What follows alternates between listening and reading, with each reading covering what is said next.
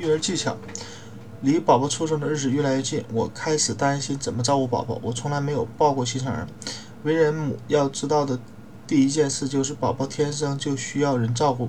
但当好妈妈需要学习。尽管总有人吹嘘女性有母母性本能，但事实是，仅靠雌性雌激素当不了好妈妈，需要时间和练习。而且，这种练习只能通过实践获得。在做父母的最初两周。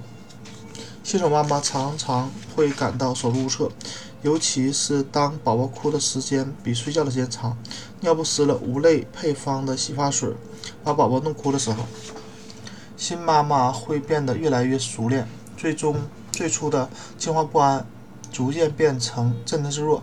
他们一开始根本不敢抱宝宝，现在却能很自然地用手臂抱着宝宝摇晃，左手还能。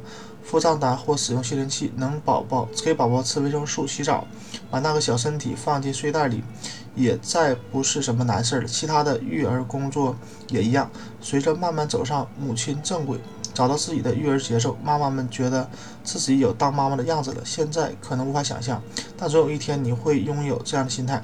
虽然没有办法让抚养第一个宝宝的最初那段时间。变得清楚一点，怎么抱宝宝，如何照顾宝宝的不同需求。但分娩前学习育儿技巧，可以让你在具体操作过程中不至于丢脸。以下技巧可以轻松帮你轻松进入妈妈角色：抱一抱朋友或其他亲戚的宝宝，给他换尿布，安抚一下他；阅读《海蒂育儿大百科》零到一岁新生儿的部分。观看视频或参加育儿培训班，最好和一些刚刚成为父母的朋友聊聊天。当你知道每一个新妈妈、新爸爸在照顾宝宝方面，大家面临着相同的任务，也许会放松很多。